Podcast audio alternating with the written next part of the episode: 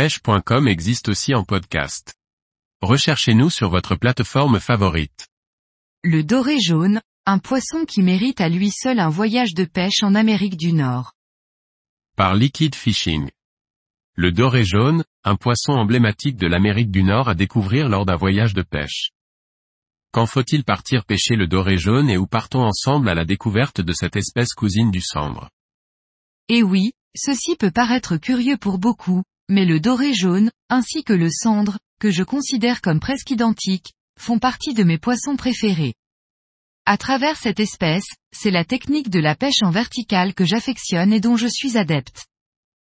La recherche de ce poisson, notamment des gros spécimens est passionnante, la satisfaction de les tromper et de trouver ces poissons compliqués à pêcher est d'autant plus gratifiante. Si j'inclus mon expérience avec la pêche du cendre, cela fait plus de 20 ans que je pêche ce carnassier, et j'ai toujours la même motivation quant à faire une sortie pour le rechercher. Le record mondial du doré jaune est un poisson de 25 livres, 11,4 kg, une taille que beaucoup de pêcheurs de cendre enviraient, donc la réputation que le doré jaune est un petit poisson peut être révisée. Outre sa forme, quasiment identique à celle du cendre, c'est la coloration du doré jaune qui varie énormément selon les différents milieux. Dans l'eau claire, ce poisson arbore la coloration dorée ou grise, typique de son espèce. Dans l'eau teintée ou de couleur whisky, son dos est nettement plus sombre et il arrive souvent que le ventre soit jaunâtre. Une autre espèce de doré nage dans les eaux nord-américaines, le doré noir. Celui-ci arbore plusieurs rangées de taches noires caractéristiques sur la nageoire dorsale.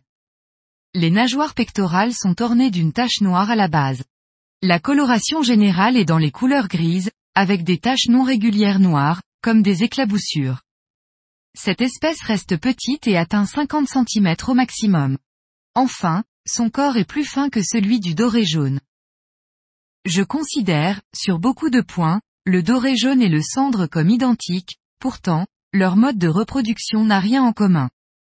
En effet, alors que le cendre crée un nid, le doré jaune, au printemps, se rassemblent dans les rivières peu profondes de gravier, pour y frayer un peu à la manière des saumons.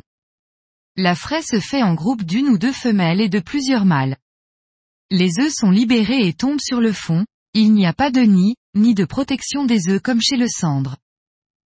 Voici certainement un des points qui freinent de traverser l'Atlantique pour venir découvrir ce poisson. Pour optimiser ses chances de capture des gros sujets, le mieux est de le pêcher en octobre, novembre, avant la prise en glace des surfaces d'eau, et au moment du dégel, en mars. Ces périodes sont aléatoires d'une année sur l'autre et cela devient compliqué de cibler la bonne semaine. Il y a aussi la possibilité de le pêcher sur glace durant l'hiver, mais je doute qu'un passionné de pêche en verticale soit enclin à faire un tel voyage pour pêcher ainsi. Sinon, il y a également la période post-reproduction, mi-mai, très populaire ici. Mais tout pêcheur sportif avec un minimum d'éthique, ne devrait pas pêcher ce poisson à ce moment, durant lequel il est très affaibli. En Amérique du Nord, l'aire de répartition du doré jaune est très grande, et on le retrouve dans beaucoup d'États des États-Unis, ainsi que dans la majorité des provinces du Canada. Au Québec, c'est un poisson que l'on retrouve dans une multitude de rivières, fleuves et lacs. Pour un passionné de la pêche du cendre, cette espèce vaut clairement la peine d'y consacrer un voyage. Son abondance et la taille qu'elle peut atteindre la positionnent, à mes yeux, au même niveau que le cendre.